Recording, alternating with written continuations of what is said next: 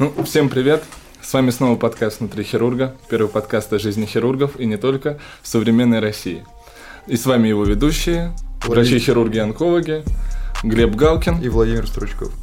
Э, сегодня у нас очень необычный выпуск. Сегодня мы снимаем не в обычной локации. И наши, нашим гостем стал очень дорогой нам э, и всей России э, человек, кандидат медицинских наук, главный врач городской клинической больницы номер 40 Денис Николаевич Проценко. Поприветствуем. Да. Спасибо за такое лестное представление. Давайте договоримся, что вы меня дальше смущать не будете. Хорошо, мы очень будем Постараемся, стараться. Да. Да. Николаевич, ну давайте сразу перейдем к нашему традиционному вопросу. Почему именно медицина? Расскажите, как выбрали свою специальность? Обречен был на это. Папа врач, мама врач, старший брат врач, медицинская семья и Хотя я сто раз рассказывал эту историю, в общем, все это крутилось, как вы понимаете, будучи тоже врачами, что на определенном этапе наше профессиональное восстановление жизни, там мы достаточно быстро теряем своих школьных друзей, и круг общения у нас за 6 лет учебы в институте, он образуется медицинский, да? Угу. да, А, собственно, и работа, и у мамы, и у папы, все общение, папин кабинет с медицинскими книжками. Мне кажется, все это создает такие условия для того, чтобы ты пошел по стезе. Хотя я рассказывал эту историю, что так как я учился в школе с углубленным изучением английского языка, в советские времена это так называлось, что у меня там в классе в девятом немного переклинило, и я решил пойти в ИНЯС, в университет. Ну, так деликатно папа сказал, что, слушай, ну, вот знание языка одного-два, это как бы не специальность. Это такая современная норма жизни. Поэтому язык языком, а вот какая-то специальность, ну, девятый класс, юношеский максимализм, нет, нет. А потом было два таких интересных э, хода с его стороны. Сначала э, он мне подсунул Булгакова записки юного врача, а угу. потом десятый класс, летние каникулы. Он говорит, слушай, ну вот куда-то отдыхать съездили, месяц что будешь Баклуши бить. Не хочешь посанитарить в отделении реанимации? Это было отделение реанимации острых отравлений. Я говорю, ну ладно, давай попробую. Опять же, какие-то деньги заработаются. Ну, собственно говоря, через месяц этой практики мытья полов как-то все грешные мысли не в медицину, они были оставлены. И, в общем, там репетиторы, подготовка поступления в ВУЗ – Такая вот история в медицину. И именно тогда вы уже приняли решение, то, что в дальнейшем, скорее всего, свою жизнь свяжете с анестезиологией и реанимацией, да? Да, наверное, да, наверное, потому что папа по первой специальности тоже анестезиолог-реаниматолог. Стоял такой истоков специальности в ага. 70-х годах. Достаточно много разговоров про это. Ну и, собственно говоря, я к его однокашнику и другу и пошел полы мыть. Угу. И, наверное, тогда, да, такое решение было уже где-то подспудно принято, что это интересно. То есть другие специальности даже и не рассматривали?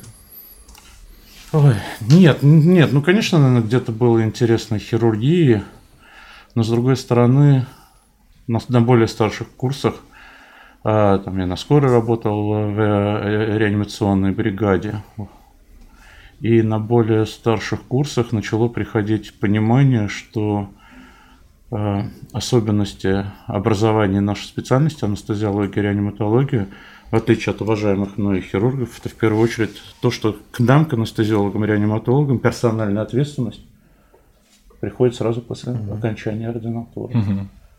То есть нет такого хирург, этапа. Хирург, ассистент, второй угу. ассистент, анестезистка и анестезиолог. Ну вот. А, и пациент, собственно. И, и, и, и, и пациент, собственно. Да. И интраоперационно всегда в любых неприятностях э, и ответственность лежит на анестезиологе. Нолинс Волинс, да? И, наверное, это вторая была такая а, важная для меня и для моего характера и моей харизмы, это то, что а, принимать решения, быстро видеть эффект и быстрая персональная ответственность. Ну вот хорошо, плохо, ну вот соответствует, угу. наверное, какому-то моему внутреннему эго. А вы проходили интернатуру? Я, я сначала прошел интернатуру, ага. потом я поступил в соискательство к академику Гельфанду. А в какой клинике вы проходили? В больнице Юдина в Первой Градской. Э, Вашим учителем, собственно, кого вы считаете своим основным учителем? Ну, Тут вообще вопросов нету. Я представитель школы академика Гельфанда. Как, какой он был человек? Вот каким личностным качеством вот вы у него научились? Как вы Место- считаете? 10 страниц английского текста в день. Что бы ни происходило, это то, что он нас э, вкладывал, имеется в виду профессионального. Вот. э, А вообще у нас у клиники, вот клиники академика Савельева, где академик Гельфанд, был, наверное, в нас всех закладывали два принципа очень важных. Тогда не было этих слов пациентоориентированность, пациентоцентрированность. И девизом клиники являлось два слова, которые, мне кажется, все ученики несут до сих пор. Это эмпатия и релевантность. Это в той парадигме, в которых нас воспитывали и профессионально, и человечески. И после того, как вы э, обучились в интернатуре, закончили соискательство, вы также продолжили свою работу врачом-анестезиологом-реаниматологом в больнице Юдина, да? Да, тогда, в общем, в интернатуре я достаточно быстро понял, что операционно это хорошо, но скучно. Мгм. Вот. э, Ну, знаете, это такое есть высказывание, что работа это анестезиолога, это часы размеренной скуки Мгм.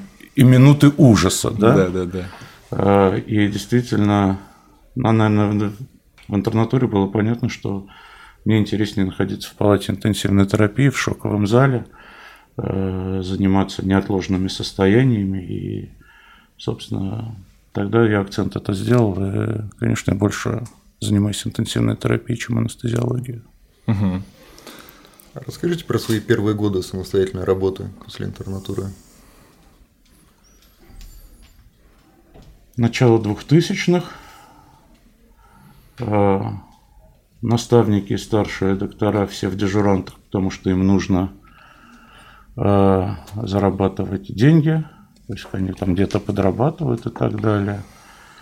Э, Лечащий врач, который параллельно набирал материал для исследования диссертационного, вел палату на 6 пациентов. Ну и там так получилось, что у моя- у меня однокашник еще и нынче доктор медицинских наук, профессор Ярошецкий Андрей Игоревич. Мы с ним параллельно работали в блоках. Это была такая здоровая конкуренция, когда мы там какие-то новые технологии пытались приносить. Это сейчас заместительная почечная терапия, такой абсолютно рутинный элемент. А мы начинали вообще это со спонтанной артериовенозной фильтрации. Такая интересная была история. Что такое спонтанная артериовенозная фильтрация? Это когда у, тебя, как- когда у тебя нету мотора, у тебя есть только диализный фильтр, у тебя есть субституат. Этот субституат ты подвешиваешь над больного на весы, чтобы понимать, с каким темпом ты вводишь инфузию. А ультрафильтрация у тебя за счет того, что через фильтр ар- артерия венозная, да? Да, да, да, Артериальный доступ, венозный, между ними фильтр, капельница с ультрафильтратом, а вот ты ставишь кресло и сидишь, чтобы больного, больного был в том балансе, в котором он нужен. Это то, с чего начиналась заместительная почечная Основы, терапия да. в 2000-х годах. Ну, давайте тогда перейдем дальше, учитывая, что у нас время ограничено, к сожалению.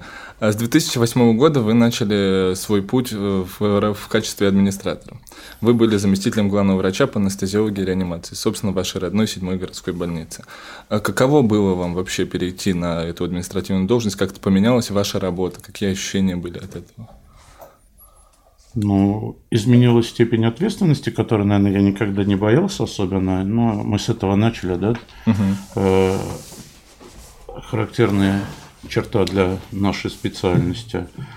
Ну, по- были какие-то изменения? Да, были. Заведующие, которые были заведующими, я был врачом, и так получилось, что я миновал чашу заведующего отделения. Нет, я исполнял обязанности, но вот этот карьерный рост, он был такой очень простой. Из врача в зама. И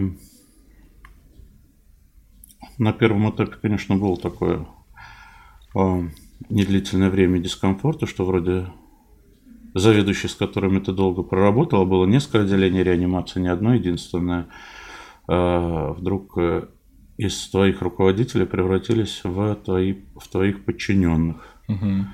А дальше было параллельно обучение правильному управлению, создание единой службы, создание единой парадигмы, которая была направлена, в общем, принципиально ровно на одно, на увеличение безопасности пациента. И тут очень-очень много моментов, которые мы прорабатывали, которые там не всегда шли, я не знаю, ВОЗовский лист безопасности в операционной, да? Угу. Стыковочный дневник анестезиолог-реаниматолог. Казалось бы, это какие-то такие мелочи, какие- какие-то мелочи, но они достаточно быстро показали, что консолидация службы и единоначалие службы позволяет очень многие шероховатости внутри многопрофильной больницы нивелировать. Ну, это, собственно, те нововведения, которые вы принесли на этой должности, по сути, в клинику. Ну, да, в том числе создали единое положение о службе а, и попытал, попытался, ну, у нас как обычно же было, понимаете, каждый заведующий это своя делянка, Мгм. Вот, а тут попытался сделать, и мне кажется, это удалось, что выстроилась команда, которая помогала друг другу, и не было это твое, мое, и, Как единый организм работали, ну, если можно Это, так это, сказать. это постоянно требовало, конечно, и контроля, и общения, и коммуникации, и обходов, и обсуждений. Мгм. Ну, и что еще, наверное, мы сделали? Мы достаточно мощный вместе с Борисом Романовичем из кафедры постоянно образовательный модуль внесли в работу службы, потому что как-то меня здесь троллили в рамках предвыборной истории, когда я сказал про самообразование врачей. Но я сейчас уверен, что самообразование – это 80% того, что мы делаем. Ну и 20% это какое-то менторство, неважно в каком виде, в виде а, правильной кафедры, на которой вы проходите цикл, правильных подкастов, которые вы слушаете, лекции, онлайн-конференции. Но 80% это все равно работа с собой и так далее. Ну, без этого, да, сложно добиться какого-то саморазвития максимального. А вам больше нравилась клиническая деятельность или вы с удовольствием перешли к административной работе? Лечебный зам – это не уход в чистую административную работу. В чисто административную работу я ушел уже позже, когда стал главным врачом, хотя... К этому мы перейдем, да. Хотя я все равно себя без больных не мыслю, и там красная зона, не красная зона входа в отделение реанимации – это то, с чего начинается утро большинства московских главных врачей. Обход в отделении реанимации. Хотя есть мнение некоторых наших коллег, я про Алексея Эрлиха в частности говорю, который считает, что правильный главный врач – это чистый администратор, который занимается исключительно административным управлением, а все остальное дайте врачу. Но не совсем соглашусь. Почему? Потому что врач, заведующий, они принимают решения в рамках их компетенции в отношении конкретного больного. А есть определенные медицинские процессы, которые требуют постоянного мониторинга, не контроля, а именно мониторинга, исправления, принятия каких-то решений, чтобы не было стагнации и клиника развивалась. Поэтому отвечаю на вопрос всегда, должен ли быть главный врач врачом, я уверен, что да. Как-то мы тут с кем-то дискутировали и говорили о том, что если взять чистого менеджера, управленца, то сколько у него времени зайдет, уйдет, чтобы понять те процессы, которые есть в больнице. Медицинские, на которые он может повлиять. Мне кажется, даже может и не дойти до этого. да. А, другое дело, что я не знаю, читали ли вы книжку классную «Жизни нет за зеленой Конечно, что Вот, вот мне кажется, Да, это прям... мне кажется, вот если говорить об управленческой модели такого будущего, она мне наиболее близкая.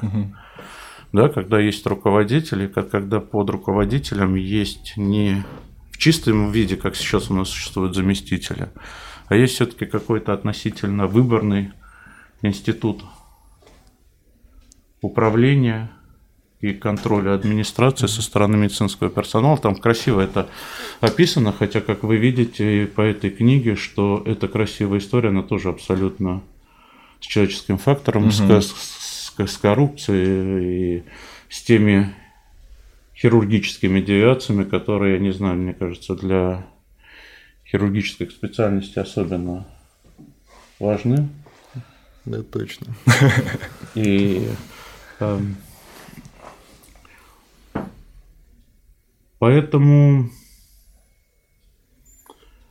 Мне кажется, уход в управление – это не уход от клинической медицины, а это возможность эту клиническую медицину улучшить, давка те инструменты докторам, медицинским сестрам. У меня к ним, кстати, точно тоже, тоже абсолютно особое отношение. Я никогда не считал и не считаю а, медицинских сестер нек, некими помощниками врача. Я уверен, что это абсолютно самостоятельная, иногда более эффективная сила больницы. Почему? Потому что это лицо больницы. Ну вот вы, ребята, хирурги.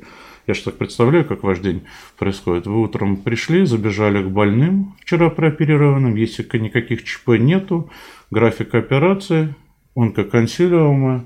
Да, и, да, и да. в следующий раз вы к больному попадете часов в 6 вечера перед уходом. И основное пятно общения, пятно общения с вашими пациентами – это опытная медицинская сестра которые может какие-то решения принимать, а которые могут сделать перевязку. Если вы ей доверяете, она вам скажет, мне не понравилось рано, угу. надо вам посмотреть. То есть, наверное, ко мне опять же во многом это пришло во время учебы из моей специальности анестезиология и реанимация. Почему? Потому что опытная анестезистка видит больше, чем врач молодой и так далее. И вообще на кафедре нас так воспитывали в парадигме глубокого уважения к медсестрам и палатным реанимации и анестезисткам. А потом дальше пришло понимание, что если подходить и выстраивать концепцию сестер как такой параллельной структуры, а именно не помощник врача, это будет более эффективно и более безопасно угу. для пациента, потому что я начал с того, что эффективность и безопасность пациента, мне кажется, это вот основа вот того, того управления, которым мы занимаемся. Ну, давайте еще обсудим такую вещь. Вы долгое время были доцентом на кафедре анестезиологии и реанимации Второго медицинского университета, Российского национального института, угу. да, университета имени Пирогова. В дальнейшем вы возглавили эту кафедру. Вообще, какие были у вас эмоции, когда вам поступило предложение возглавить вашу родную кафедру? Печальные эмоции были, потому что возглав... предложение пришло после того, как шеф умер. Угу. Собственно, и это, это, это все наложилось на его скоропостижную смерть. Это наложилось на ту высокую планку, которую он своей харизмой задрал. И важно было ее не, не, не снизить. И, собственно, сейчас параллельно у нас идет как зачет мы начали полвосьмого, я успел шесть ординаторов полгода прошло, ну, я имею в виду, три месяца прошло после учебы, мы начало учебы, мы сегодня как раз коллоквиум проводим. Тоже важная часть работы. Важная часть работы. И э, я очень надеюсь, что то качество образования, которое дает кафедральная команда, наш ответственный Андрей Быков за ординаторов, мы с ними очень много возимся, и ребят классные. Хотя, наверное, мне очень привычно после нашего проблемного базового образования угу. приходить и заново надо выучить микробиологию, которую на третьем курсе ты не понимал, зачем там нужно кого-то по грамму красить, и чем грамм положительный микроб отличается от грамма отрицательного. Но это же действительно... Ну, это очень важно. На, нет, наше образование выстраивается так, что ты, я опять с позиции анестезиолога, реаниматолога говорю, на третьем курсе учишь крайне важный предмет под физиологию, Зачем да, ты его учишь, да, что не понимаешь? Никто не объясняет даже никто это, не, на самом деле. Никто не объясняет. Поэтому мы начинаем наш курс опять с клинической подфизиологии, там, с рассуждениями о зонах Веста, о всяких э, историях центральной гемодинамики, которые ты там сердце лягушки на втором курсе. Чем сильнее растянешь, тем больше оно сократится. К шестому курсу ты думаешь, что-то там было, вернее, приходишь в ординатуру или в интернатуру и думаешь, что-то там было такое, вот что да, вот, а это, а это оказывается еще и с инфузионной терапией связано. Вот, а когда ты начинаешь э, общаться с ребятами, ты вспоминаешь себя, когда мне там, я помню, спросил академик, а что такое среднее давление, я там, будучи таким примерным, начинал рассказывать, что это сумма диастолического плюс да, треть да. Да а что она дает с позиции реально не понимаешь, а потом понимаешь, что среднее давление – это на самом деле произведение общего периферического сопротивления на сердечный выброс. И это уже правильная медицина, mm-hmm. тоже подход и правильный э, подход к интерпретации шока. Но вот это все, чем мы на кафедре занимаемся, то, что пытаемся делать. Да, ну давайте перейдем к следующему такому небольшому блоку вопросов. Конечно, вас уже все замучили, наверное, вопросами, связанными с коронавирусом. Ну, да, да, настолько, что мы в эту субботу, хотя не удалось, мы в эту субботу проводили, у нас есть сообщество анестезиологов, реаниматологов в столице, мы в эту субботу, мы вообще раньше это делали осенью э, раз в месяц, рабочие, очные рабочие встречи, собирались э, и делились опытом, приглашали лидеров угу. мнений, приглашали заведующих, приглашали спикеров другой специальности. У нас это называлось такое это, рабочая встреча. В связи с той ситуацией, которая полтора года есть, мы, нам удалось э, мы пропустили один съезд, у нас не было рабочих встреч. В этом году нам удалось провести очный съезд. Я такой радости давно не видел. Угу.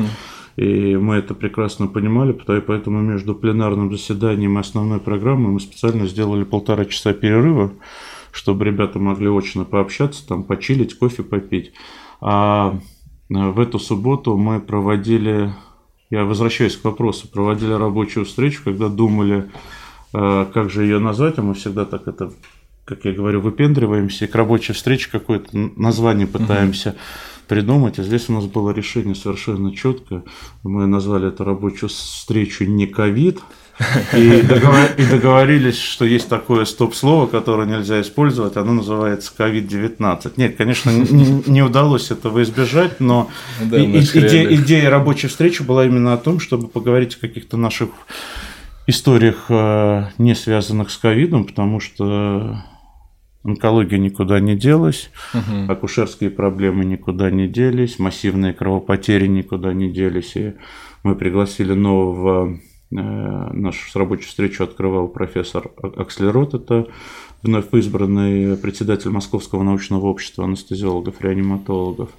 В общем, субботний день мы с 10 почти до 4 работали, и на пике было у нас 693 подключения уникальных mm-hmm. для субботы, мне кажется, да. для того, что все-таки мы не позиционируемся как проект какой-то очень большой, а именно локальный, мне кажется, это нормальное такое число подключений. Ну, по-моему, отличное, да, особенно в период зимы. Тогда вот вопрос, связанный с ковидом. Собственно, наверное, с началом самой эпидемии. Да, да, да. Вот, э, собственно, вы проделали огромную работу для подготовки 40 больницы вообще к открытию. И буквально за несколько недель до того, как вы должны были открываться как онкологический стационар, начало, начались выявляться первые случаи. Не онкологический стационар, ну, многопрофильный. Многопрофильный. многопрофильный. Это очень важная поправка, да. потому что в существующей парадигме я сторонник, и я считаю, что многопрофильный стационар, который строится в коммунарке, это очень правильная история. Угу. Это история родильного дома, в первую очередь. Где да, сейчас да. рожает женщина с онкоассоциированной беременностью? Не знаю. Вопрос с онкологом. На самом Внутри деле, хирурга. На, на, на самом деле, да, даже сложно ответить. А мне не сложно, я знаю где. Ну, у вас получается. Вот. Ну, у нас, у нас ну, сейчас в отдельно стоящем родильном доме. Да. Но э, мы на пороге открытия перинатального центра, и когда мы запустимся, конечно, это, ага. э, этот профиль хотелось бы сохранить э, и, и перенять.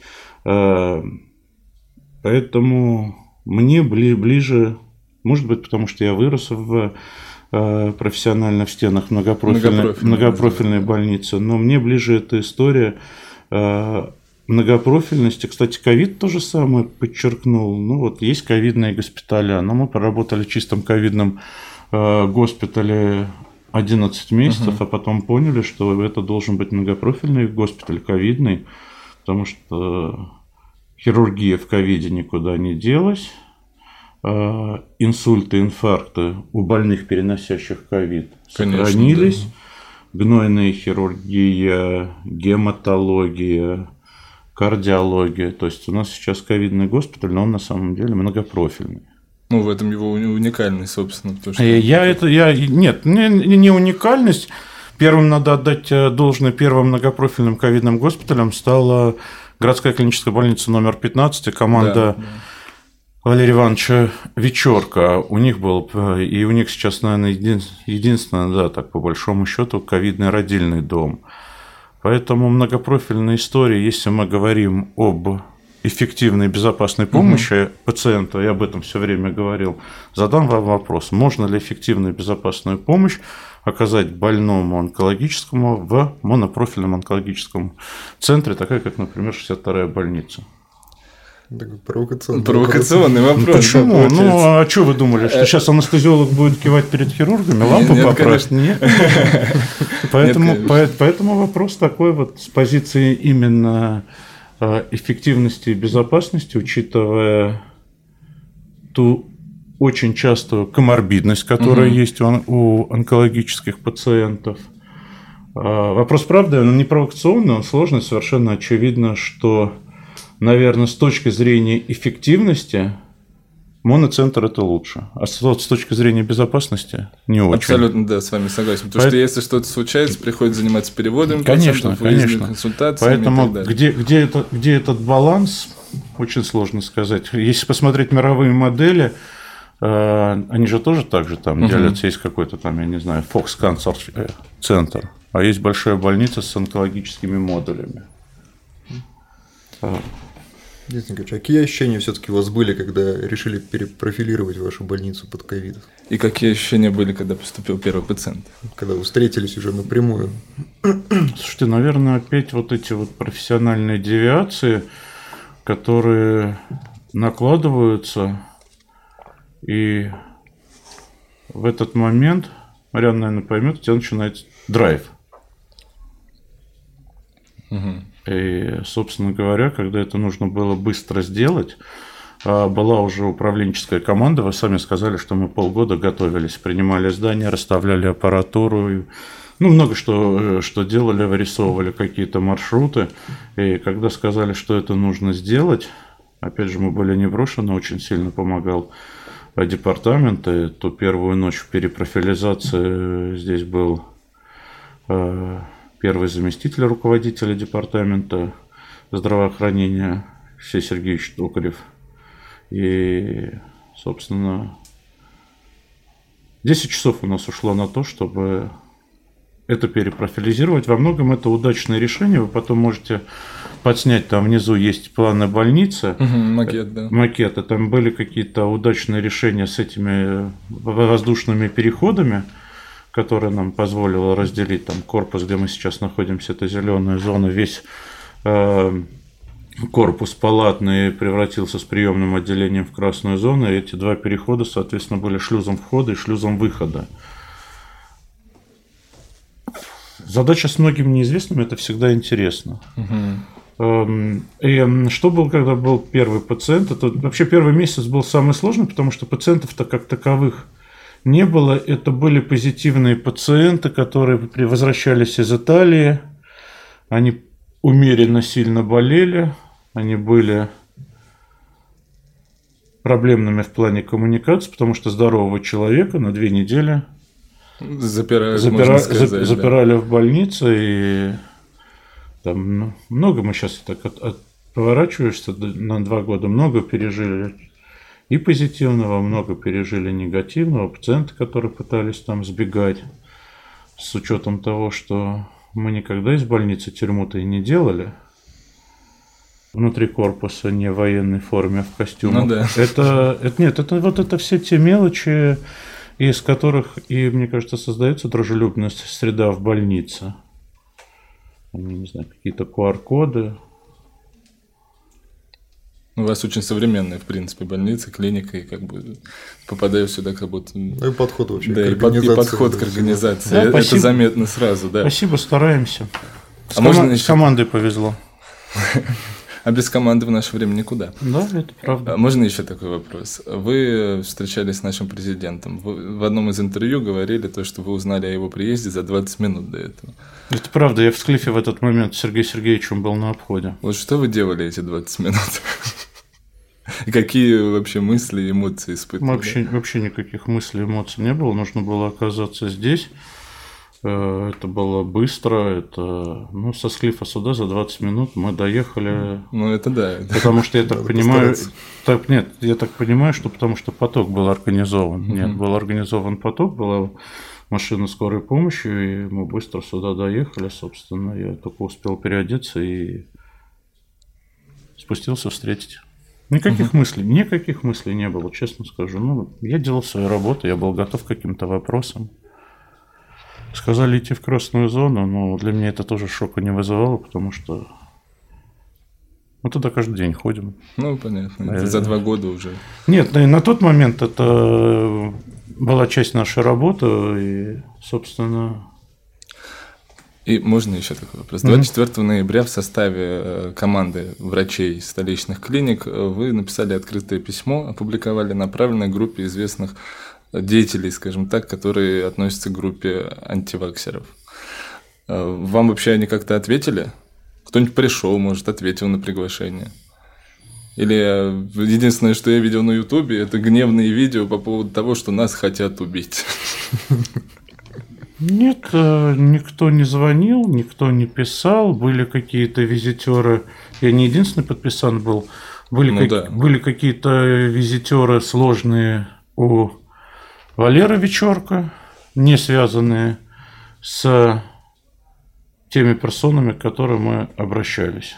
Угу. Но мне кажется, это очень сложный вопрос, очень сложный вопрос. И наше письмо это быть, ведь было желание не кого-то запугать, а желание разъяснить, потому что с первого момента мы говорили, что разъяснение, разъяснение, разъяснение, еще раз разъяснение – это основа. Хотя куда больше разъяснять, если ты этим интересуешься, то э, на всех официальных сайтах э, я имею в виду власти исполнительной медицинской, Минздрав, департамент, э, достаточно доступная инфографика с доступным объяснением, что такое вакцина, э, постоянное объяснение о том, что вакцина и маска – это два условия выхода из этого кризиса, кризиса всемирного – а, а дальше низкая доказательная база. Вот вам доказательная база. Да нет, вы ланцет купили. Ага. Не купили. Ну, накопленный сейчас опыт. При этом понятно, очевидно, что золотой пули нету, и понятно, что вакцинация с эффективностью там в 92% это очень крутой медицинский результат. Да, вообще невероятно на самом деле. Вот. А какое самое безумное объяснение а, против вакцинации вообще слышали? Вот интересно. Ну, они, они же стандартные, стерилизация плюс чипирование. Да, да, чипирование. да. Чипирование это лучше. Кстати, мне вчера, я вчера вот бустер сделал за 10 минут. Ага. А какой? Спутник ну, Лайт, да? Конечно, Light. да. Причем э, без всяких э, заехал в торговый центр, увидел, думал, блин, а мне же это... Пора. Надо попробовать. Ну, у, меня на этой, у меня на этой неделе должно было быть по планам, и думаю так. Вот я на этой за, 10, за 10 минут все сделали. Сорганизовано, ага. конечно, идеально. И в плане доступности, и в плане, опять же, всех этих протоколов информированного согласия, разъяснения доктора, а можно еще такой угу. вопрос? Смотрите, да, я помню, вот буквально два вопроса. Вы уже упоминали, э, вы являетесь создателем э, сообщества анестезиологов-реаниматологов в столице. Но помимо этого существует еще Федерация анестезиологов-реаниматологов российская. Угу. Вот э, что вас подвигло создать именно вот это сообщество, которое объединяло бы врачей только в Москве? Хотя у вас есть в социальных сетях и телеграм-канал и так далее, и там анестезиологи-реаниматологи со всей России. А, в Москве исторически существовало Московское научное общество угу. анестезиологов-реаниматологов, которое каждый третий вторник в РНЦХ собиралось, и его ключевым словом было «научное». Работая главным специалистом, я понимаю, что из двух половиной тысяч аиров, работающих в Москве, на обществе ты видишь человек 15-20, э, мы понимали, что нужна какая-то альтернативная обучающая площадка, которая ориентирована именно на практикующих докторов. Раз. Во-вторых, э, НАР такая была площадка исторически сложившаяся с иерархией. Угу. Правление заведующие. Ну, так вот все вот было достаточно и, эм, структурировано архаично. Это неплохо, не хорошо, так просто угу. принято было всегда. А нам хотелось создать площадку, куда можно было пригласить человека, не обремененного большим количеством сокращений перед его специальностью, ну, я, я, что мы и делали, но у которого там Fluent English, который перелопачивает массу литературы, который имеет собственное мнение на какие-то вопросы. Лидеры мнений, по сути. Ну, да. Или создавать лидеров мнения в непривязке к каким-то классическим подходам. А, классический подход – это КМН, ДМН, доцент, профессор, член КОР, академик и так далее. А, и мы понимали, что да, это хорошая история, исторически сложившаяся, но а, какие-то ценности у молодых докторов, они меняются. Который, еще раз говорю, может быть прекрасным лектором, он может быть прекрасным модератором, но не а, обладать теми регалиями, которые исторически сложи... этими регалиями кто-то должен обладать, чтобы стать модератором и так далее. Собственно, вот тогда и возникла эта идея создать такое сообщество, которое объединяет людей. Мы не берем членские взносы. Это такой тоже во многом аль, аль, аль, во многом альтруизм. Где-то нас, как и всех, наверное, поддерживают в каких-то историях э, фармпроизводители, но мы тут обязательно заявляем о конфликте интересов. Ну, это сейчас все делают, и отмечаем. Мы не занимаемся НМО, например. Многие нас это винят, но мы это делаем абсолютно оправданно, потому что нам бы не хотелось, чтобы к нам приходили за баллами. Нам хотелось бы, чтобы к нам приходилось за знаниями, и вроде пока это получается. А какой вот у вас самый ваше любимый хобби? Я увлекаюсь мотоциклами, мне кажется, это не секрет. Сразу вопрос от знакомых ваших. Фэтбой или, или электроглайд? Похоже, тяжелый вопрос. Нет, нет, вопрос абсолютно не тяжелый, вопрос абсолютно не тяжелый. Э, но вы же, например, в зиму не поедете в деревню на Ламборджини. Сто процентов. Вот. Мы и так не поедем. Вот. И летом не поедем. Поэтому нет, поэтому это два, два, две, две разных истории, да. У меня не один мотоцикл, но они разноцелевые просто. Для города это все равно, конечно, Дайна, которая легкая, которая управляемая, которая позволяет пока не запретили, не нарушая правила, двигаться в межрядье. А для каких-то дальних выездов это, конечно, электричка. Собственно, так это и, и маркетологами, наверное, задумывалось. Наверное. Ну и напоследок, дайте какой-нибудь совет молодым докторам которые нас будут смотреть?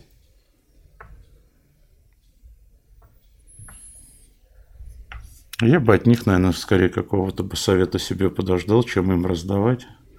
Потому что любите больных. Наверное, вот это самое главное. Спасибо, спасибо большое. большое. Спасибо. Спасибо. Завершение, да, спасибо, спасибо. что приняли нас. Так что, да. Спасибо, спасибо, ребят. Спасибо.